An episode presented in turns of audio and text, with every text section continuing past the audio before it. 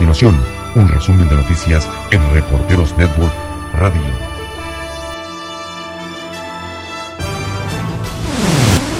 En Estados Unidos, la emisora en español más grande del país, Univision Communication, está en conversaciones para venderse a un consorcio de inversores.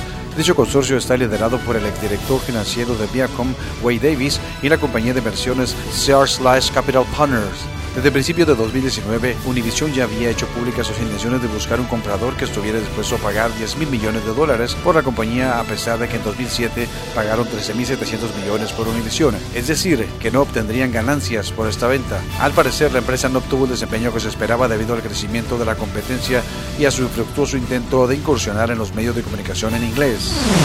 Kobe Bryant y su hija Gianna fueron sepultados lado a lado después de morir trágicamente en un accidente de helicóptero el pasado 26 de enero.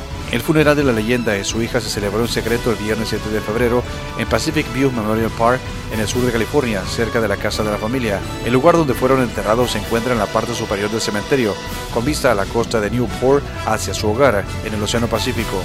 Flores púrpuras y amarillas, que representan los colores de los Lakers, se colocaron a lo largo del muro, así como globos y reiletes.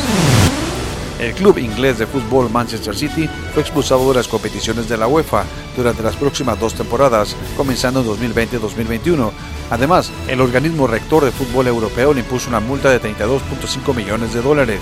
La UEFA descubrió que el equipo de la Premier League inglesa había cometido infracciones graves de su reglamento de licencias y fair play financiero. El City informó en un comunicado que están decepcionados, calificando el proceso de la UEFA como defectuoso y planean apelar la decisión.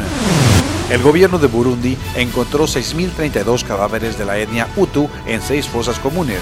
La Comisión de la Paz y Reconciliación ha descubierto más de 4.000 fosas e identificado a 142.000 víctimas de los conflictos armados en el país.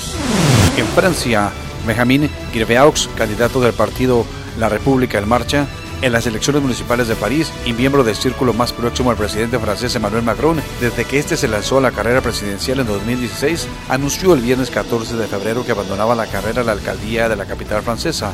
Un video sexual en el que aparece Griveaux es el detonante de una crisis que dinamita la ya frágil estrategia del presidente para las elecciones municipales de París. El Senado de Estados Unidos aprobó una resolución que obliga al presidente a obtener permiso explícito del Congreso antes de ordenar futuros ataques contra Irán. La decisión de la Cámara Alta de mayoría republicana supone una reprimenda a Donald Trump que a principios de año efectuó un ataque en Irak para ejecutar al general iraní Qasem Soleimani sin consultar al Congreso, generando un peligroso precedente que suponía no contar con el legislativo en decisiones que pueden conducir a una guerra. En Haití, un incendio provocó la muerte de al menos 14 niños y dos adultos durante la noche del jueves 13 de febrero en un orfanato que operaba ilegalmente la Iglesia para la Comprensión de la Biblia, reportó la prensa local. En Venezuela, la Fuerza Armada Nacional Bolivariana inició los ejercicios militares Escudo Bolivariano 2020 con el fin de preparar todas las tropas en caso de una agresión armada desde el exterior. El presidente Nicolás Maduro anunció que más de 2 millones de combatientes participarán en las prácticas militares que terminarán el domingo 16 de febrero y se desarrollarán en todo el territorio nacional. En Bolivia, la temporada de lluvia provocó hasta el momento 17 muertos, además de inundaciones que afectan a más de 7.000 familias y cortes de carreteras en cuatro de los nueve departamentos, informó el gobierno boliviano. En Yemen, el ejército anunció haber derribado un avión militar de la llamada coalición árabe en el noroeste del país, cerca de la frontera con Arabia Saudí, que lidera la coalición agresora. En Venezuela, el presidente Nicolás Maduro dijo que el diputado o dirigente opositor Juan Guaidó será detenido en algún momento cuando los tribunales de ese país emitan la orden de aprehensión. En Estados Unidos, el secretario de Estado, Mike Pompeo, dijo que Irán continúa incumpliendo con las resoluciones del Consejo de Seguridad de la Organización de las Naciones Unidas y que por lo tanto la comunidad internacional debe reanudar el embargo de armas contra la República Islámica.